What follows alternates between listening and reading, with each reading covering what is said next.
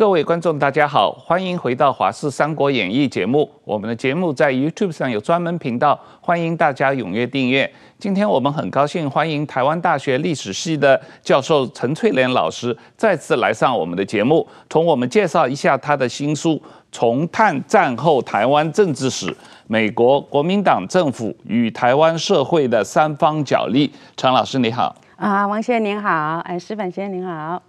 啊，各位观众，大家好。嗯，石板先生好，大家好。那个呃，陈老师，你上一次来上我们节目是讲你的专著讨论二二八呃惨案的啊。那这一次你实际上是三部曲的第三部嘛啊，这个呃新书重探战后台湾政治史，美国国民党政府与台湾社会的三方角力，这是春山出版社刚刚出版的啊。那这个东京大学著名的台湾史研究呃专家若林正丈教授推荐说，他说这本书是最近三十年出现的新的史料条件以及研究成果上展现台湾战后政治史研究新水准的作品啊，这是政治史研究新水准的作品啊。那我我自己觉得这是非常贴切的评价，因为这里面有很多的新的史料和新的角度来探讨台湾战后的政治史啊，那谢谢陈老师今天来上我们的节目。谢谢陈老师，我们这本书啊，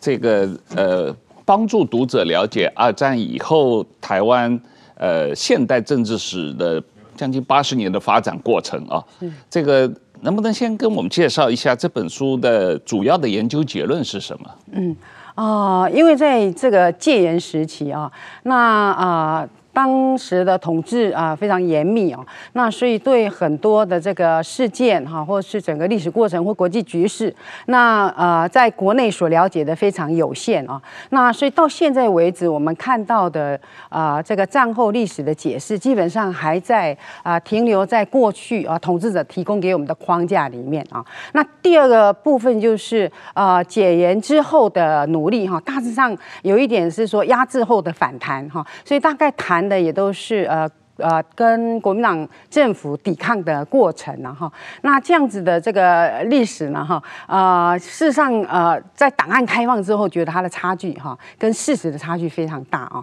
所以这个书我觉得最大的结论是说，啊，在呃台湾已经民主化三十年后的这个今天呢，哈，我们对于一九四五年以后的历史，哈，应该有一个啊全新的视野啊，就是说知道我们自己是怎么样啊的。艰辛的过程走到现在哈，那中间有什么阻力，有什么助力啊？然后呢，在这个基础上，对我们自己的国家的处境有所了解哈。我觉得这个是，就是说呃，打破哈，或是说要啊呃导正哈过去啊我们对历史的理解啊，那知道我们自己的状况啊，那才能够在我们的政治共同体以后啊，可以啊有一个方向啊向前行。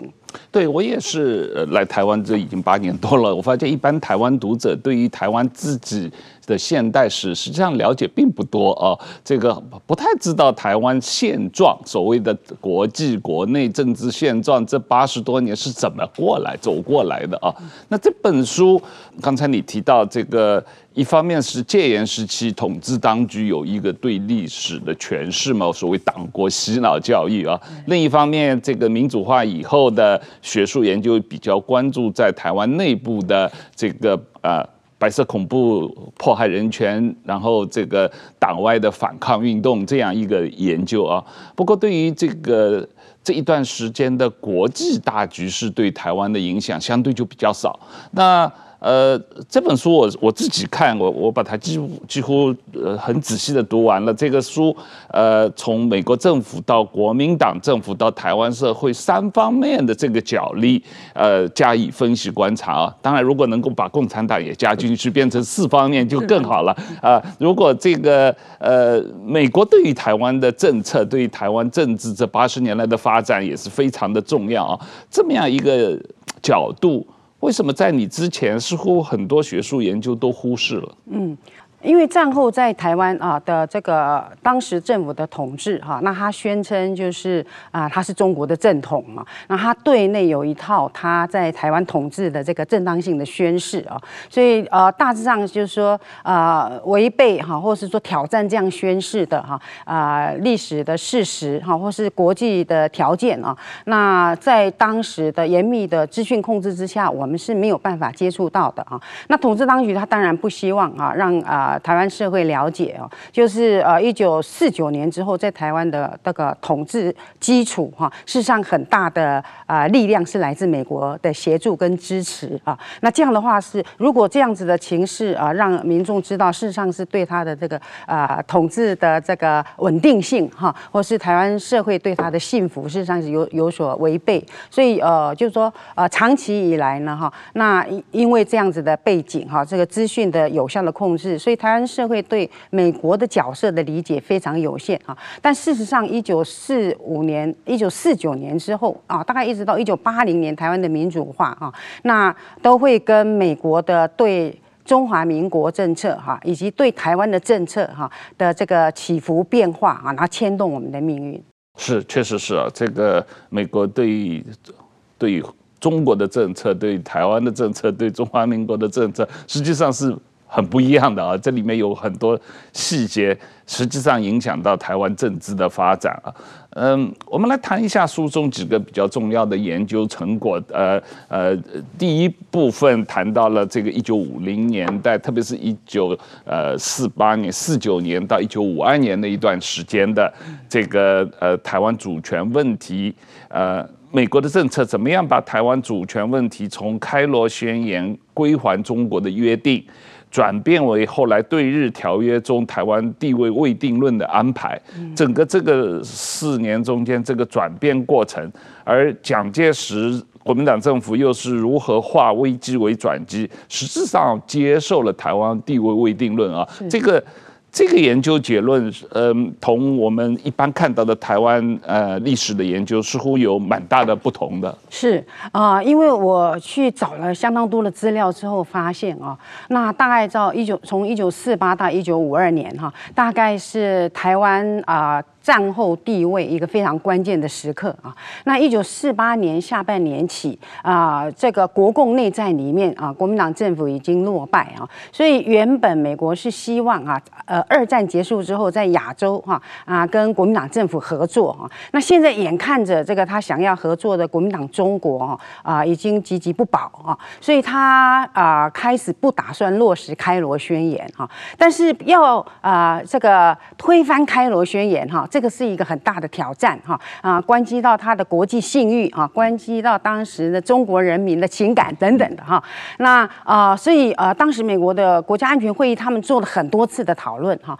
那基本上呢哈，就是有尝试了几个方式，他们认为说啊要。啊，推翻好，或者说不落实开罗宣言，最好的理由哈，其实是应该就是诉诸说，当时开罗宣言哈，大家在协议的时候，并没有啊啊参考台湾人的意见，是，也就是著名自觉的原则哈，所以当时他们就是啊认为说，好，那可以做的方式大概就有几个方案，第一个方案就是啊来啊试探台湾人的自主哈，或是自治或是独立运动哈，那第二个方案就是不要由美国自己。自己来承担这个道义责任，让把它推上联合国去哈，由联合国来做决议啊啊，就是处理台湾地位的问题哈。那如果呢再不济哈，那可能就是说台湾人自己也没有办法有自己的政府哈。那在台湾就是他们也不想跟啊蒋介石合作哈，所以第三个方案是啊啊来啊扶持一个啊非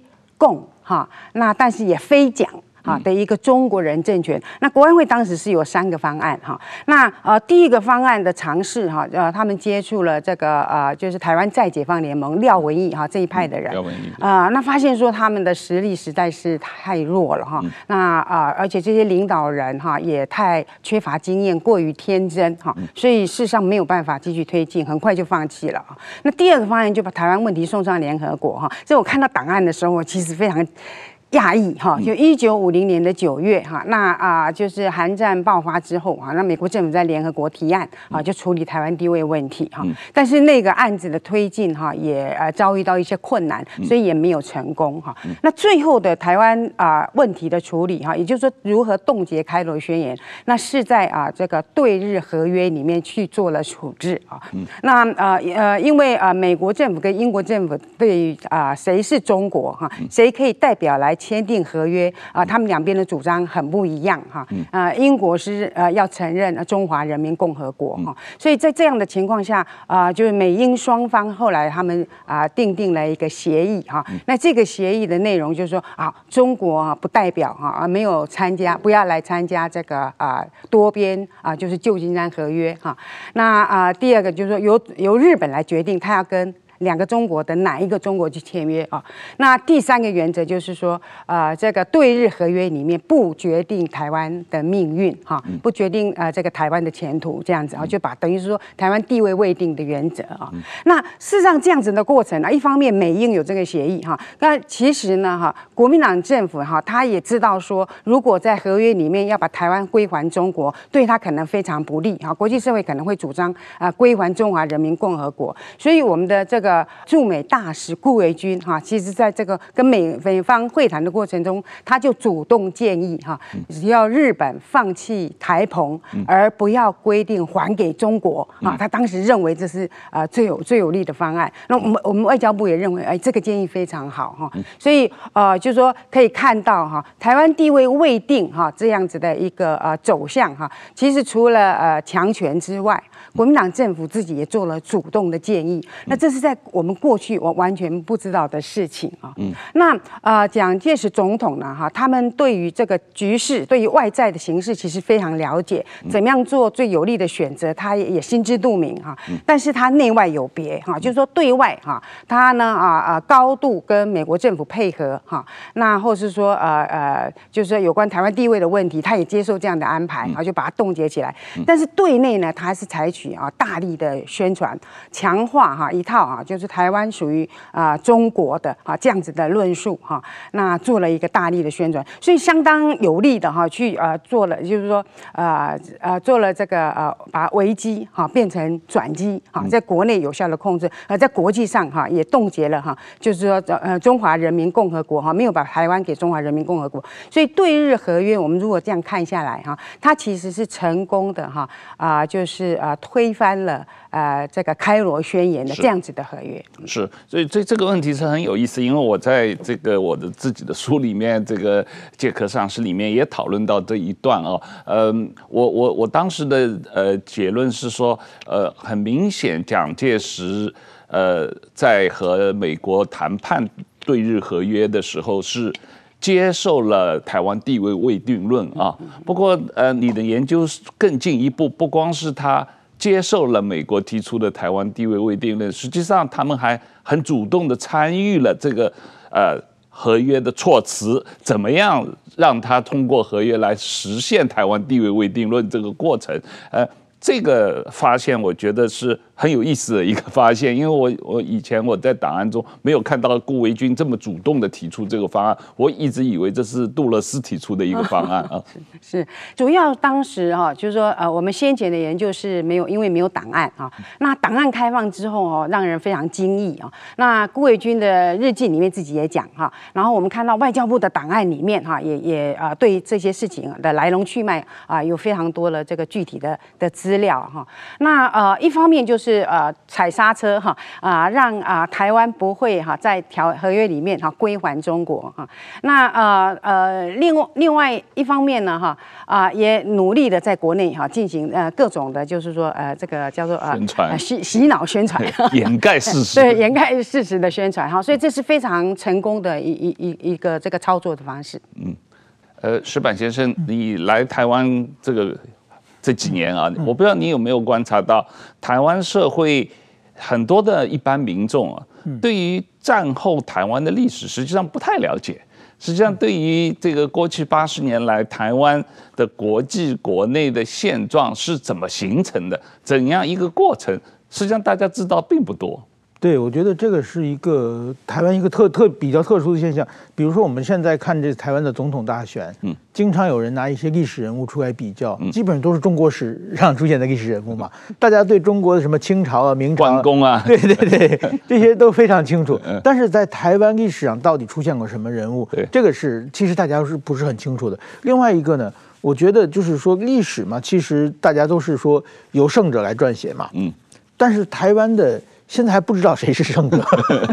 对，等于说双方的等于国民党他讲那套史史观，我我当然他就是要从要把自己的正当性呃强调出来嘛，强调他占领台湾的正当性，强调他是中国的正统。那但是现在呢，他在中国正统这论述，他其实也也有点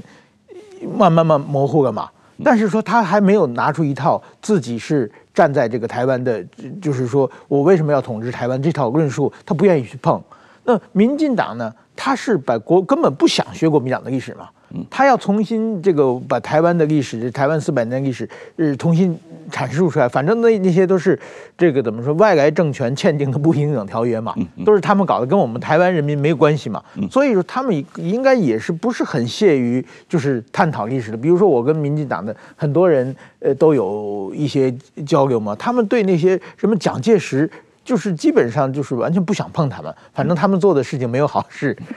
所以说我觉得这个，但是说台湾到底怎么样？当然说还有一另一方的论述方就是中国共产党嘛，嗯，他那个历史也都是谎言嘛，所以说在一群骗子或者不想碰的情况，引引引现在台湾的历史呃出现了，所以我觉得大家对台湾的，特别是对比如说台湾民主化之后，或者包括蒋经国后后期。大家还是有相当的了解的了，但是之前的事情，我觉得这个是确实是有很多很多空白，还有很多很多这个谜团，呃，等待我们去探索。陈老师，我们再回过来接着谈啊。刚才有谈到美国在呃一九四九年这个这个呃中华人民共和国成立以后，对于如何处理台湾问题，曾经有三个不同的角度，一个是考虑推动台湾呃著名自治啊，第二是。呃，考虑这个把台湾问题提交联合国来讨论和处理。第三个是要建立一个非蒋反共的呃政权，然后这个呃坚持抵抗这个中共，但是又不是由蒋介石来领导啊，这样一种可能。可是呃，你这本书的第二部分实际上讨论到，在韩战以后，美国派了第七舰队来台湾海峡保护了台湾以后，实际上蒋介石是利用了这个机会。把这个国民党或者国民党政府救回来了啊！某种意义上，这个呃本来已经兵败如山倒、已经随时可能垮台的国民党政府，是如何在一个绝境中重振旗鼓，然后对外获得美国的认可和默许，对内进行有效的社会控制，全全面建立起一个巩固的体制。你这第二部分主要在讨论这个问题嘛？能不能跟我们呃详细解释一下？是我们刚刚前面讲说，第一个方案、第二个方案其实都没有成功哈。那他是呃用呃在对日合约里面安排了台湾地位未定的哈这样的一个这个呃状态啊。那但是在台湾岛内的统治呢哈，那后来就是啊认为呃不不跟蒋介石合作，所以开始的时候哈是啊美国很强力的介入了在台湾的这个统治的人士啊。那所以他们支持的是呃吴国桢跟孙立人哈，分别来负责这个呃政治跟。军事方面的的工作，而且美国政府也非常强力的要求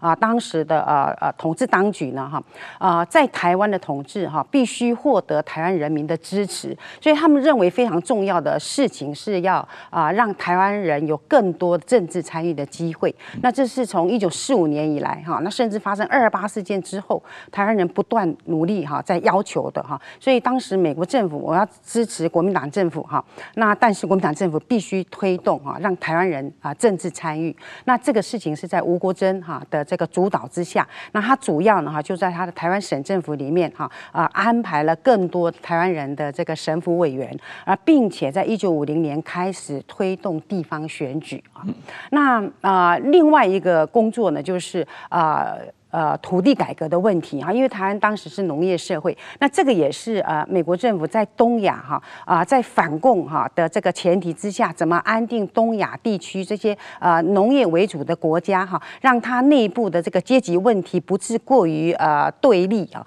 他们认为呢啊土地改革在日本跟韩国叫做农地改革哈，那这个呃就是反共的防波堤，所以在台湾哈，他呃美国不是呃直接来主导，但是他要求国民党政府哈应该去推动土地改革，所以我们就可以看到说，从选举哈到这个土地改革，那背后都有美国政府的角色哈。那呃国民党政府也非常厉害哈，他呢呃利用这呃两个政策哈，因为美国政府要求去推动，那我们去推动，但是我利用这两个政策呢哈，来同时也就是说深入哈他在台湾社会的控制的基础哈，那并且呢哈啊等于是收编了台湾农村社会啊大众的这个支持的向心力哈啊这个是变把把一个哈啊原本可能是对他来说是相当挑战的政策转化成对自己政权巩固有利的政策，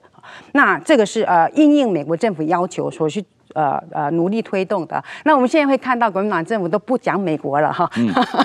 他都只讲说这两个政策就是我在台湾的德政哈。嗯、所以台湾啊，这、呃、这个民主要感谢我，一九五零年就开始推动地方选举啊，事实上都有呃呃很特殊的背景的哈。那这是一方面哈，因应美方的要求。那另外一方面，其实他更着力去做的哈，是怎么巩固在台湾的哈这个威权统治哈，因为台湾已经是他是最后的堡垒了哈啊。最后一块净土了哈，他在失去台湾的话，他就已经哈无处可去啊。所以呃，怎么样来进行啊这个统治政权在台湾的稳固哈的统治呢哈？他进行了非常多方面的努力哈。第一个是呃国民党党组织的改造啊，第二个部分有关军队哈，在中国大陆的时候军队啊效忠个人哈，那挑战蒋介石，所以来到台湾哈啊军队的重编哈，并且在军队里面哈设置了这个政工制度哈。啊，来进行思想的控制。那第三方面就是建立起一个稳固强大的情治体系啊，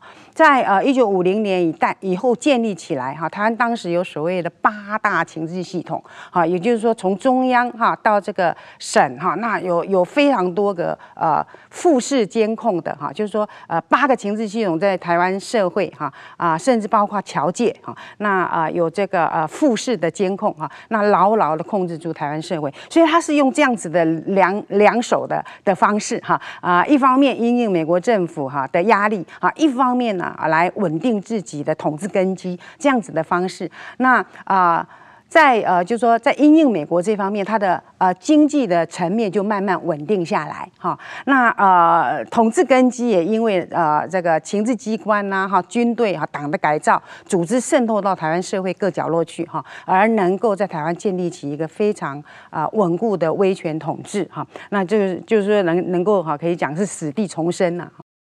对我我我自己呃个人读的蒋介石日记的话，对你刚才讲到这三个方面也是印象深刻啊。就是他总结一九四九年在大陆内战失败的呃重要原因啊，然后采取了刚才你讲的三个措施：这个改组党、改组国民党，然后这个呃重整军队，特别是呃把这个国民党的组织政工啊组织渗入到军队啊。掌控军队，第三一个是重整这个情治体系啊。但反过来说，石板先生，台湾民主化这三十年，嗯，实际上军队国家化和情治体系国家化，似乎还没有完全彻底完成吧？对对，我觉得我听到这个，我记得嘛，最近我们看电视嘛，经常有一些就是蓝营的国民党的一些评论人士就。就酸民进党，批评民进党，就是说，呃，你们美国爸爸，你去找美国爸爸，美国这爸爸关键时候不会管你啊。但是现在想起，就当年国民党来台湾的时候，就是美国爸爸管他嘛，而且不但养你，而且管你嘛，不让你对人民好一点，让你不要胡作非为，让你不要这个暗杀无辜。这个如果没有管的话，国民党可能变得更更会做更多的坏事嘛。但不知道为什么这美国爸爸自己的爸爸突然间变成别人的爸爸了。现在国民党就是他又跑到跑到中国去嘛。我觉得呃，你刚才讲台湾的民主化，确实是因为我觉得应该有中国的干涉了，有中国的干涉措施，所以很多地方民主化还做的并不是彻底嘛。就是军队国家化，呃，在李登辉、陈水扁那么多经过多年努力，基本上完成了。但是说，但是军队基本上还是蓝的嘛。嗯，这这像这这种还是属于特定政党，这是台湾民主化还没有完全成功的一个。军队就是说，按理说一个军队是完全应该是无色透明的。就是说，比如像日本的自卫队，日本的自卫队绝对没有任何将领有任何的政治主张嘛。就是说，不管是民主党执政还是自民党执执政，基本上日本的军队就在政治上是没有意见的。每一个呃自卫队员他们的投票。都是完全自己判断嘛，但是台湾基本上还有黄复兴党部，还有这个、这个，我觉得是台湾民主化还没有完完完全执行的一个痕迹吧。我想可能还要花很长时间才能把这些消除，而且中国才不停的在骚扰台湾嘛。嗯，对呀、嗯。这个书的第三部分比较多的是讨论了这个蒋经国执政时期台湾民主化的过程啊。那一九八零年代，呃，有连续的林宅血案、陈文成命案、刘一良江南命案，呃，但是无论如何，蒋介石在一九八六年宣布呃解严啊。那但这这这里面事后呃台湾的。呃，无论是当时的党国媒体，还是一些学术研究，呃，都把这个看作是蒋经国个人的一种呃。突然转变或者发善心啊，这个把民主赐予台湾人民，蒋经国真的是台湾民主化的推手吗？是，这个是我们大概呃解严前后以来哈啊，可以讲说是在这个威权体制的啊动开始动摇的哈这个时候呢哈啊，我我我会认为他其实他可以讲是威权体制最后一波哈的美化论述哈，或是造神运动，那啊变成啊因为那样子的论述呢哈，因是到。现在为止都还影响我们。那如果我们现在去看啊，已经公开的资料啊、档案，还有啊，最近已经公开的啊蒋经国日记哈，我们就会发现说，哇，这个跟事实有很大的差距。啊，从日记里面来看哈，蒋经国最大的呃这个呃使命哈，他自己认为哈，他的最重要的志业是在维护他父亲所留给他的党国哈。他的日记里面都提党国党国哈，要怎么样保护党国哈。所以他最大的志业其实是要维护啊党国哈。那他里面也设了哈很多次在思考怎么样哈来啊阻止反对运动对党国的挑战啊。那所以他设了好多道关卡卡啊啊，包括哈不可以阻挡。啊，不可以让国会全面改选，哈，绝对不可以台独，哈，这个他他他自己设的一道一道的关卡，哈，但是他设的这些关卡，哈，没有办法阻挡八零年代内外的局势，哈，那当时的党外运动，哈，啊，经过美岛啊大大逮捕之后，并没有被压制下来，哈，反而从谷底重生，而且呢，哈。啊，海外的台湾人哈也啊开始也非常活跃的哈，就是说他们啊，我开我我会讲一个，就是说用呃开辟第二战场哈这样子的方式哈，因为呃当时的美国政府正在推动人权政策跟民主促进的政策哈，就是说卡特是卡特政府跟雷根政府。对对对，他们希望他的友邦哈能够民主化哈，那我们的海外的台湾人呢啊把握了这个机会哈，在国会努力游说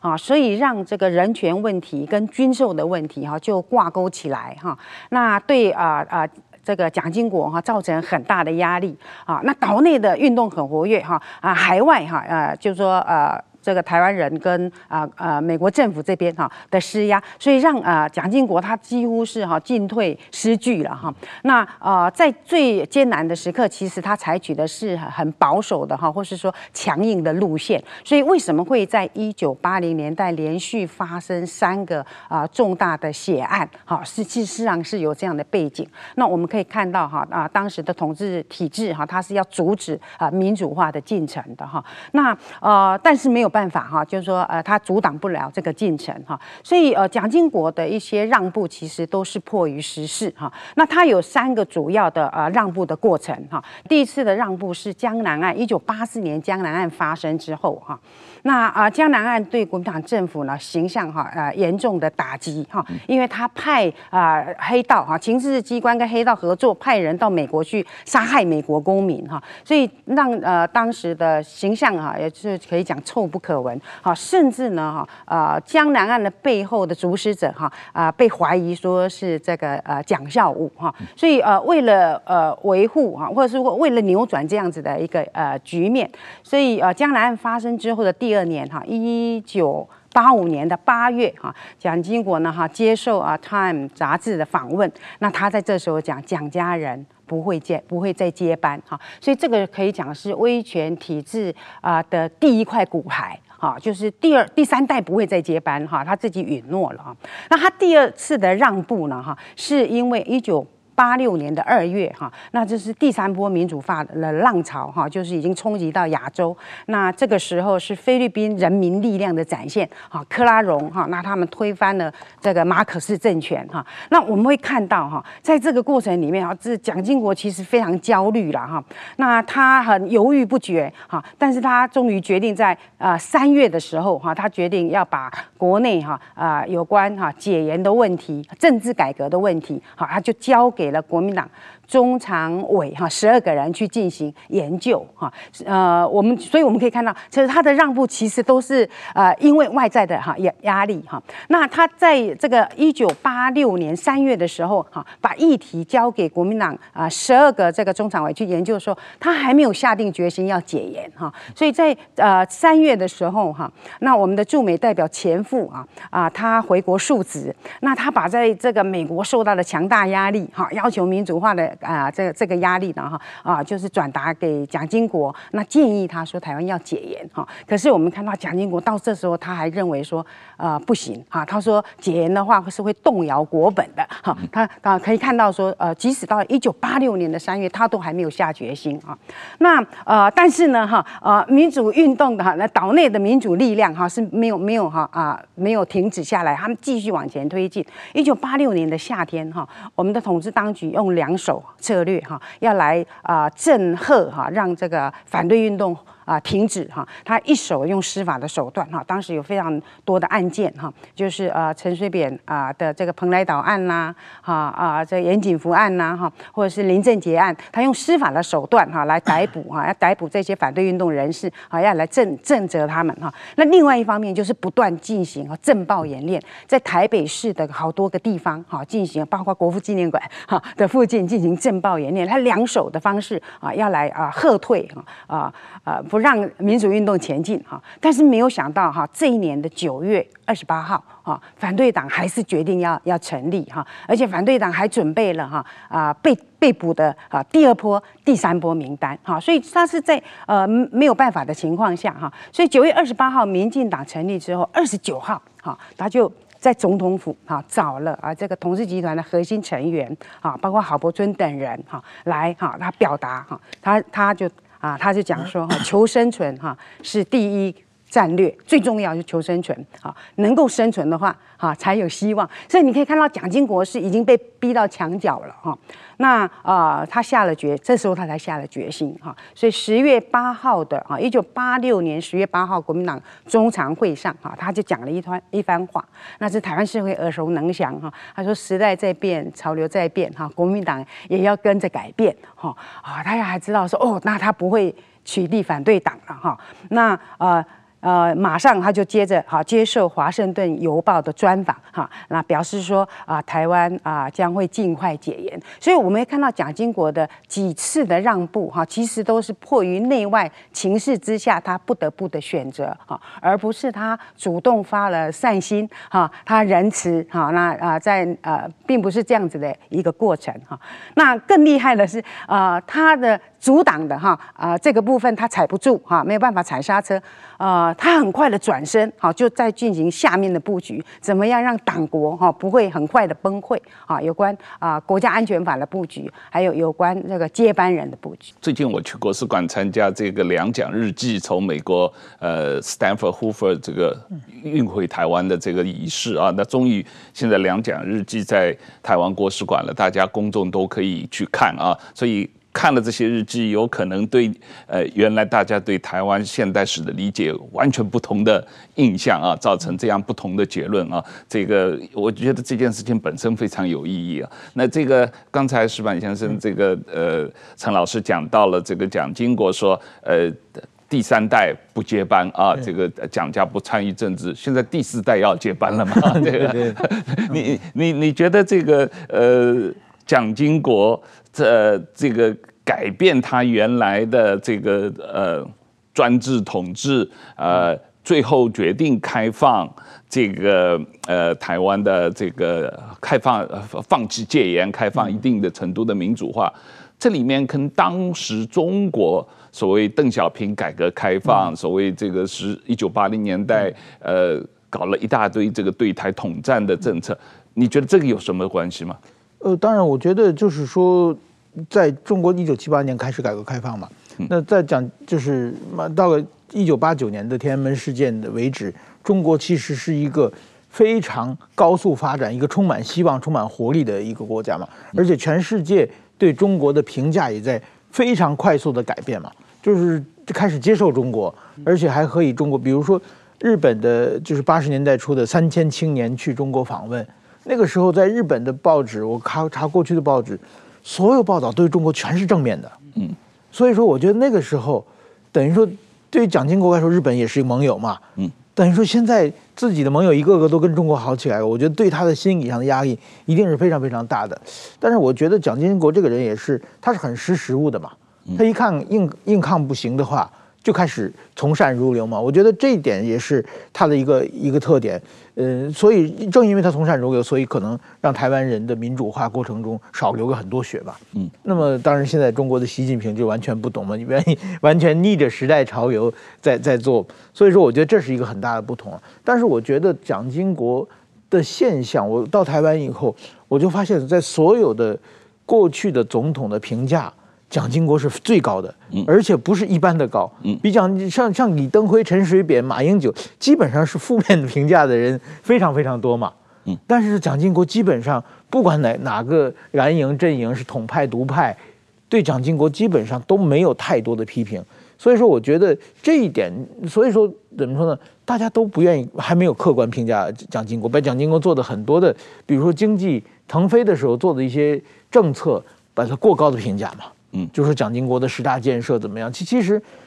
很多国家都有高度成长期，大家做的事情都差不多嘛，也没有什么了不起。但是，但是说台湾台湾就把它过度的过高的评价，而且到现在呢，就把它已经封神了，就是唯一这个还没有从神坛跌过下来的一个政治人物。这其实我觉得某种意义上也是台湾的还没有真正民主化的过过程的一一个特点嘛，就是还有一个。神坛上还有一位政政客坐在上面，我我可以回应一下那个石板先生哈，就是有关蒋经国的形象哈，他的形象其实在一九七二年哈，他当行政院长开始，啊，就是他的亲民爱民的形象就开始哈出现哈。那呃，过去我有有人就讲说啊，这是一个政治宣传，是一个造神运动哈。那蒋经国日记开放之后，我们发现在他日记里面非常有趣哈，他呢哈就是因为独裁者哈很辛苦啦哈，对对对，所有的事情。呢，都由他哈。那啊、呃，就是说啊、呃，他的事实上他压力非常大哈。然后呢，他的。健康状况也不好哈，那呃这个呃，所以他其实哈，这最大的呃乐趣哈是下乡啊去接触民众，然后他事实上很很从从中间得到很大的安慰哈，因为民民众的接触哈，他会有一些回馈哈，那所以是非常有趣。蒋经国，我们如果从日记里面看哈，他的性格上面呃非常啊，就是说呃一个两两个哈啊完全不一样的哈那性格哈，呃第一个就是说啊他是。一个我们可以这样讲，他基本上就是呃，就是一个中国式的君主哈。啊，他对他对人民看起来哈，就是啊，他啊呃同情哈，或是他想要理解啊，想要接触底层大众，他是一个人君啊。那但是呢哈啊，人君就是只要是服从他的哈，才就是他的人民啊，顺民才是人民 啊，反抗他的呢哈好，就是呃匪是逆哈啊，是这个叛贼哈。所以他的日记的另外一面呢哈是。他对所有的挑战者哈都是啊这个严厉哈，然后用尽所有恶毒的 的措辞哈，所以这个是一个非常有趣，就是呃一个古代的帝王的哈那样子的一个呃心心态的状态。嗯，可是。蒋介石写的日记是给蒋经国看的，蒋经国写的日记他是打算给谁看的？他后来就呃，可能就是以前他要给他父亲看嘛，哈，哎，后来他就就是没有，还就是他自己交换日记，交换日记。后来他写的诗上应该很多是他自己心里的想法，心里的想法，对。这这本书啊，我们刚才一开始就有提到，这个作为台湾现代政治史研究的新标准里面，就是呃研究了美国对台湾的政策啊。我们又又再回过头来看，就是呃虽然说台湾在呃韩战以后呃被标榜为自由中国，是民主运动的好伙伴，但是实际上美国长期纵容。啊，蒋介石政府是威权统治嘛？啊，那呃，即使到了一九八零年代，美国开始转而关切台湾的人权状况了。刚才你讲到卡特政府、雷根政府的呃作为，呃，美国政府对台湾政策究竟是为什么变动？又有什么不变的核心原则呢？嗯。美国政府呢，哈，就啊，就说他台湾政策哈，对他来说哈，其实是啊大战略下面的一块而已哈。那他的呃政策的变动，其实是因应他的那个啊整的整体的这个全球战略的布局哈。那啊在亚洲哈啊啊，就是他的全球战略之下哈。那所以在一九五零到一九七零，他的这个全球战略其实就是反共。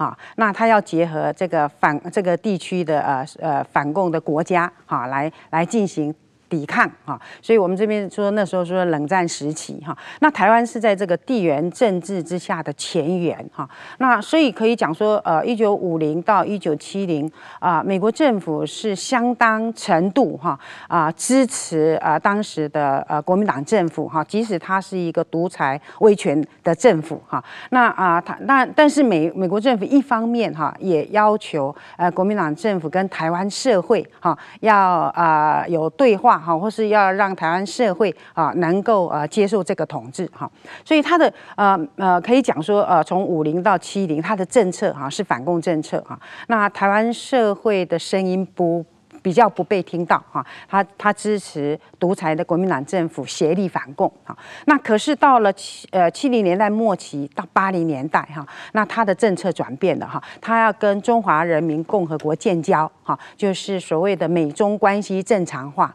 那这样情况之下呢哈，中华民国政府 不重要了哈，台湾也变得比较不重要了哈啊，所以呃在呃反过来哈，反而是变成国民党政府单方面。哈，需求于美方哈提供这个呃军售哈，才能够保障台湾的安全，所以情势就出现变化好，所以我呃我们就会看到说，台湾民主运动在八零年代之所以有一些推展哈，事实上跟这个情势的变化有关哈。那啊啊，就过去的他们的啊，这中华民国政府跟美国的结盟关系哈啊已经弱化啊，那开始变成哈，就是说民主化的问题哈，刚好啊雷根政府他们也在推动哈，所以。呃，有了一个进推进的机会，那所以呃，美国对台湾的政策可以讲，就是它是一个这个国际战略的关系哈，所以啊，在台湾的政策上啊啊的这个啊。出现哈，从五零到啊八零年代的变化，那我觉得这它这是它会变动啊的问题。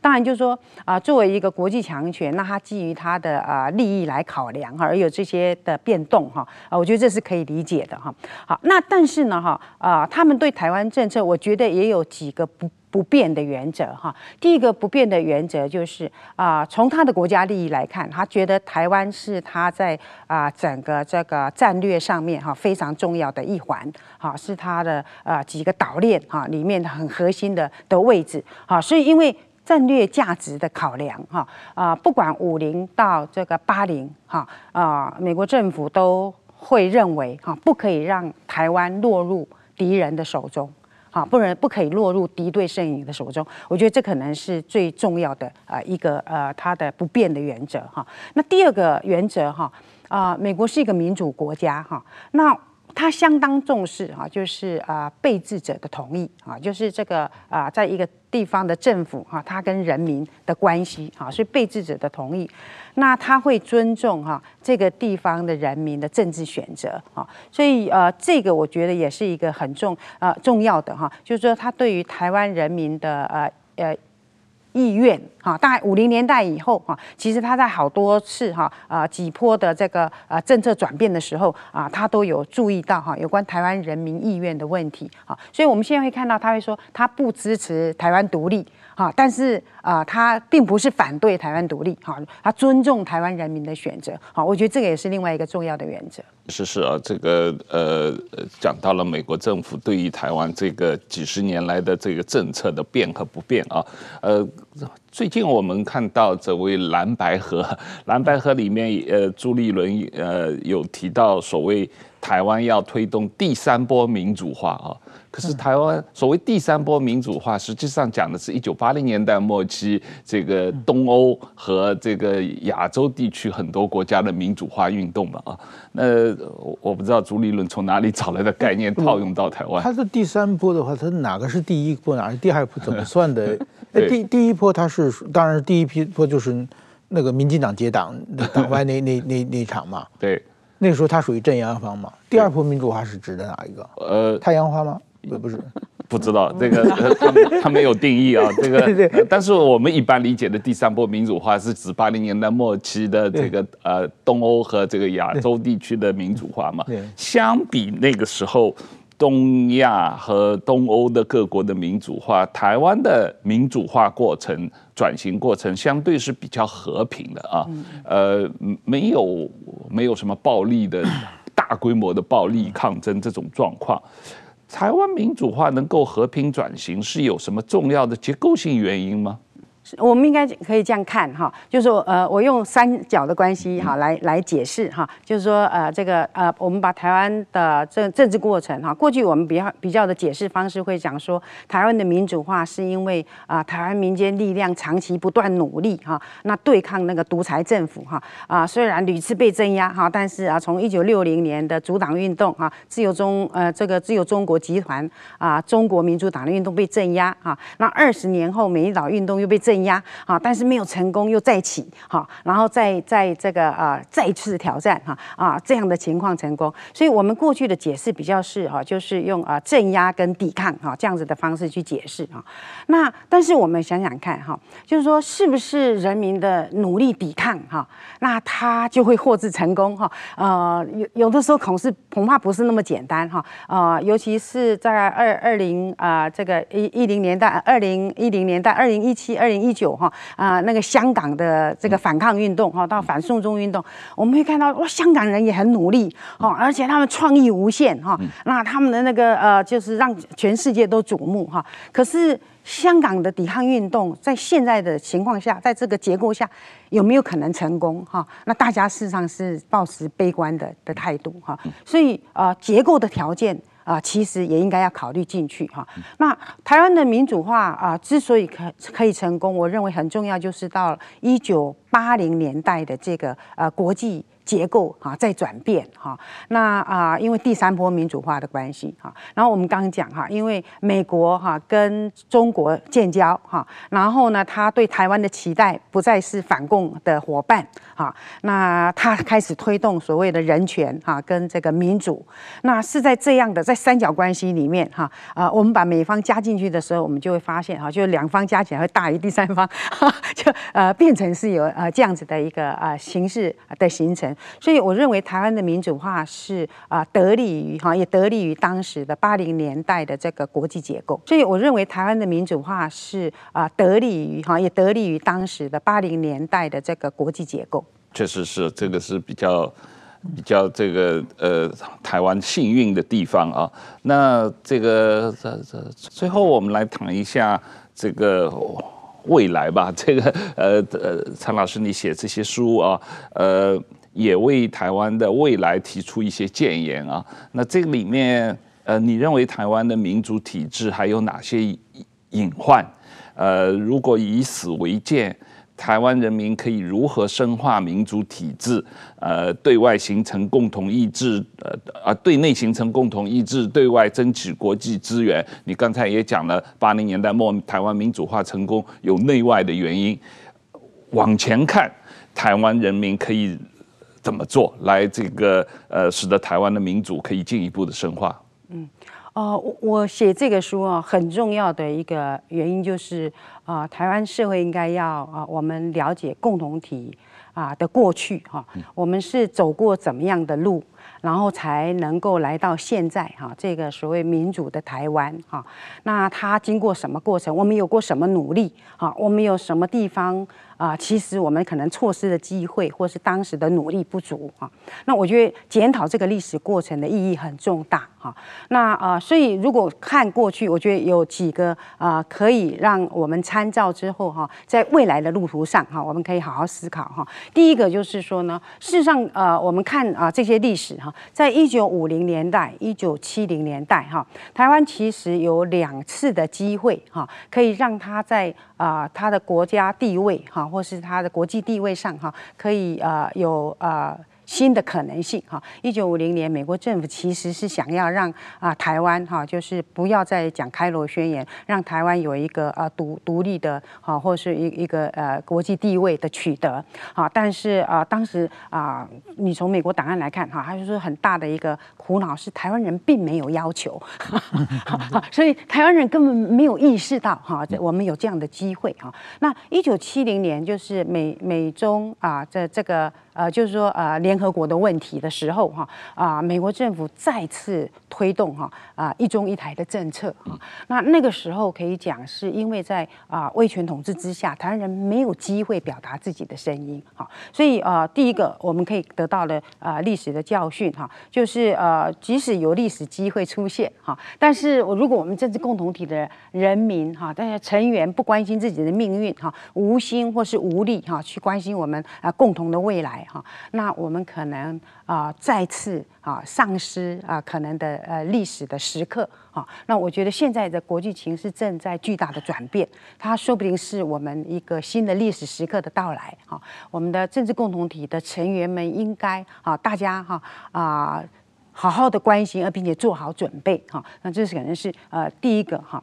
那第二个是就是说。呃，我们的呃民主化的过程相当不容易哈啊、呃，除了台湾人的努力之外哈啊、呃，事实上有某种程度，我们刚刚讲结构的因素哈，我觉得这是呃相当幸运的条件哈，所以怎么样去呃这个幸运的条件不会一直存在，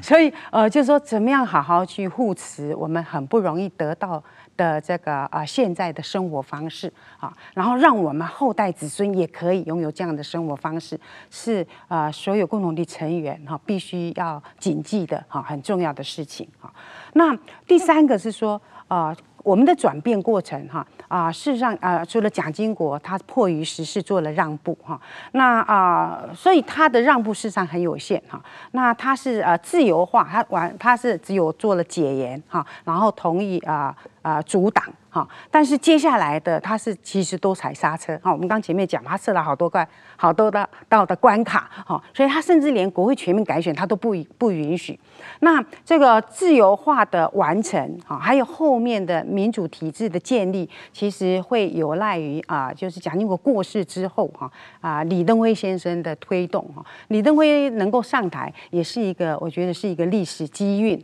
哈，如果当时不是李登辉，那我们的民主的推进可能不会那么顺利哈啊！如果各位想想看，我们是军人掌权的话哈，好，那我们可能会跟其他的国家一样哈，就会出现流血的问题哈。那所以呃，李登辉的宁静革命哈，那是台湾的民主化非常重要的啊一一个特征哈。但是这个宁静革命当然也有它的代价哈。宁静革命的过程就是啊，我们用最低的代价哈，那啊就是接受当时的大部分。的这个啊外在条件好，那在制度上做推进，所以李登辉很大的贡献是建立了民主制度啊。那但是他啊，我们要付出的代价就是长期的分期付款哈，就是我们并没有对我们的社会哈啊威权体制建立的社会哈做一个深层的啊检讨反省哈，或是把这个啊威权体制所留下来的哈，譬如说这个党党产的问题啦哈，党国媒体的问题啦哈，各种方方面面哈，当时啊威权体制为了要控制社会所建立的这些机制，我们并没有哈进行啊反省或是清理哈，我们我们甚至也没有追究啊谁要为这些错误啊或是这种啊国家暴力负责。那啊没有清理的结果就是我们是在一个啊就是说呃浑浑噩噩的状态下在运作我们的民主体制。我们现在民主体制是在旧的土壤跟新的制度上来打拉锯哈，所以我们每次的选举哈都在旧势力跟新制度里面啊做拉锯，所以每次的选举都是决战哈，所以这个是一个呃台湾啊很大的问题，而我们的民主政治变成是只有啊，我觉得是一个形骸化啊，就是选举民主。好，而不是一个真正的啊，这个有民主文化啊而建立起来的实质民主。所以这个部分哈啊，就是清理过去的威权遗绪，好，培养真正的民主文化，哈呃，可能应该啊是台湾要稳固我们的民主体制非常重要的一个一个方向。是是，矢板先生刚才讲到台朱立伦提倡的台湾第三波民主啊，对，前两波民主国民党都是民主的对立面嘛，对对对，现在他要提倡第三波民主，推动的是有警察。警察和蒋家第四代来领导第四波民主啊，这个 我这个事情也很有意思。那我们来这个今天时间差不多了，非常感谢这个陈老师跟我们这么详细的解释这本书。那谢谢陈老师，谢谢，谢谢石板先生，谢谢大家。